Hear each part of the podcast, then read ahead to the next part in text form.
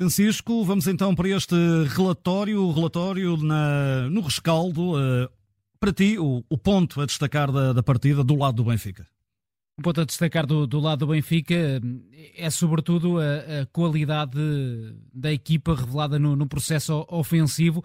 A ligação uh, Rafa Di Maria, uma vez mais, bastante potenciada, desde logo nos três primeiros golos, aqueles que o Benfica marcou na primeira parte e uma equipa que consegue ser hum, fluida neste contexto eh, em que Rafa assume bastante protagonismo eh, entre linhas, a desequilibrar, a dar-se ao jogo, vindo à meia esquerda, aparecendo noutros espaços também para, para distribuir e associar-se aos eh, colegas, ligar com o João Mário. Essencialmente, um Benfica que, hum, neste tipo de contexto e de jogo, também se dá bem com a dupla João Neves-Coctechu. São jogadores que perante equipas que saibam pressionar melhor, perante equipas que saibam explorar também melhor o espaço nas costas uh, dos médios, uh, ainda tem alguma coisa a afinar, desde logo no posicionamento defensivo, mas para assumir o jogo será difícil encontrar um duo mais talentoso do que este. Do lado do Vitória, se calhar, eu não sei se concordas ou não comigo, o melhor foram aqueles 20 minutos iniciais até à expulsão do João. Sim, é verdade, e, em particular os primeiros uh, 10 minutos. A equipa conseguiu criar algum impacto na pressão, assustou de certa forma o Benfica, ainda que não tenha criado uh, ali grandes situações de perigo, mas houve boas desmarcações por parte do Jota Silva, o André Silva, que é um avançado de boa técnica, recebe bem de costas para a baliza, a dar-se muito ao jogo. Uh, só que hum, ficou logo a ideia que esta estratégia poderia ser demasiado ousada, porque percebíamos logo ali 5, 6 homens sempre nas imediações uh, dos, dos primeiros 20, 25 metros do Benfica. E se Paulo uma... Turra foi muito ambicioso, foi com muita vontade ao pote.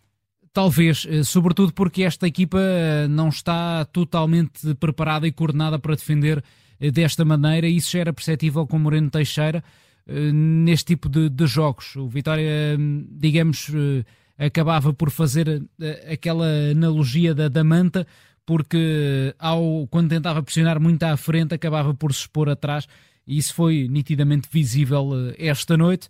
E a partir do momento em que avança na pressão para um lançamento de linha lateral e, e o Benfica consegue superar essa pressão, ganha logo vantagem com o Rafa a conduzir por dentro e, e, foi, e foi, digamos assim, o primeiro passo para, para a derrocada do Vitória esta noite. Para o abismo.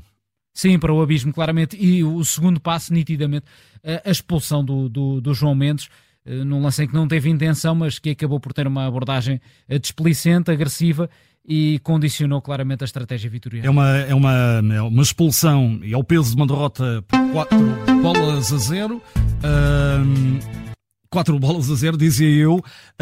Um, aqui a questão é que uh, esta derrota é condicionada de facto pela expulsão, portanto, nem se pode aqui abordar a questão mental que pode afetar os jogadores do uh, Vitória em Lisboa.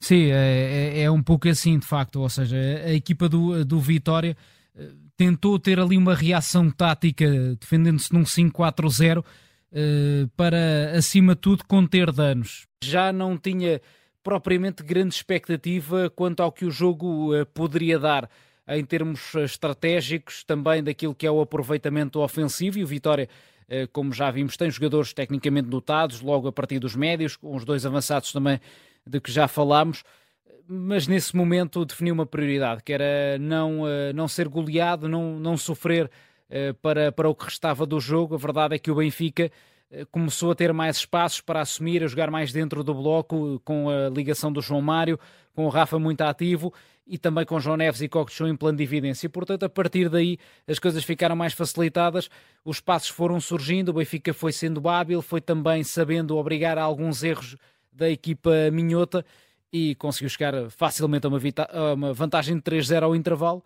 e depois aumentada também no início da, da, segunda parte, outra vez com Rafa como protagonista, João Mário com o remate e a recarga do Borges. Lado negativo do Benfica, eu lanço Petar Busa. Pois, eh, fica essa incógnita no ar quanto ao avançado, porque a produção do Petar Musa, como até fomos falando aqui por alto durante a transmissão, não foi a desejada e acabou por não acrescentar face aos jogos que, que vimos de Artur Cabral como titular.